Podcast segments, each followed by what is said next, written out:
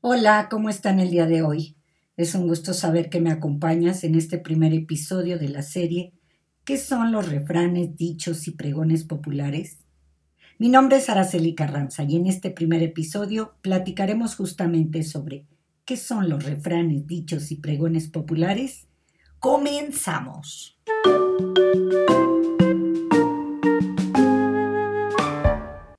Los refranes, dichos y pregones son textos populares que conforman un acervo de conocimientos y experiencias propias de un determinado contexto o cultura. Junto con otros textos forman parte de la lírica tradicional de una región o país. Su conocimiento puede brindar mucha información sobre las creencias, costumbres y tradiciones de quienes viven en los lugares donde estos textos se producen y transmiten. Los textos de la lírica tradicional, por lo tanto, los refranes, pregones y dichos, tienen las siguientes características generales. Expresan sentimientos o maneras muy personales o subjetivas de percibir el mundo. Se transmiten principalmente de manera oral, es decir, de boca en boca y de generación en generación. Suelen ser breves, ya que de esta forma es más fácil memorizarlos.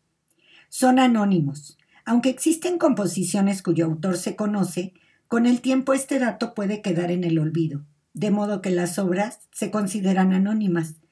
Tienen variantes. Debido al carácter oral de estos textos, ya que se conservan en la memoria, puede haber muchas versiones de una misma obra. La mayoría presentan métrica y rima, las cuales facilitan su aprendizaje y su permanencia en la memoria. Los refranes son sentencias breves que contienen la sabiduría popular de una región. Generalmente dan un consejo o una enseñanza, como una moraleja. Por ejemplo, más sabe el diablo por viejo que por diablo. El que con lobos anda, aullar se enseña. Los dichos populares son expresiones tradicionales que se usan cotidianamente, cuyo significado es distinto al literal, y esta característica los inserta dentro del saber popular. Por lo general, en ellos se hace uso de la metáfora o la ironía.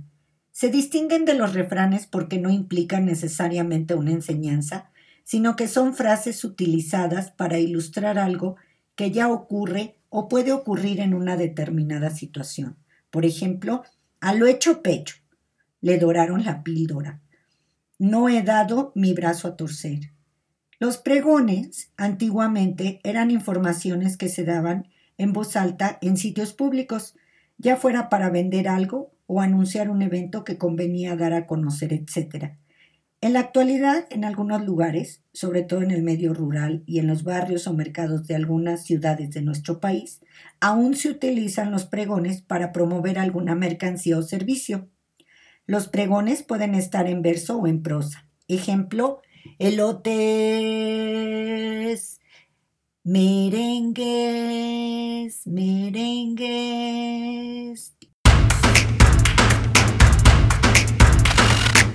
Qué bueno que me has acompañado en este primer episodio. Recuerda que encontrarás algunos enlaces en las notas del podcast hacia sitios de interés y recursos adicionales.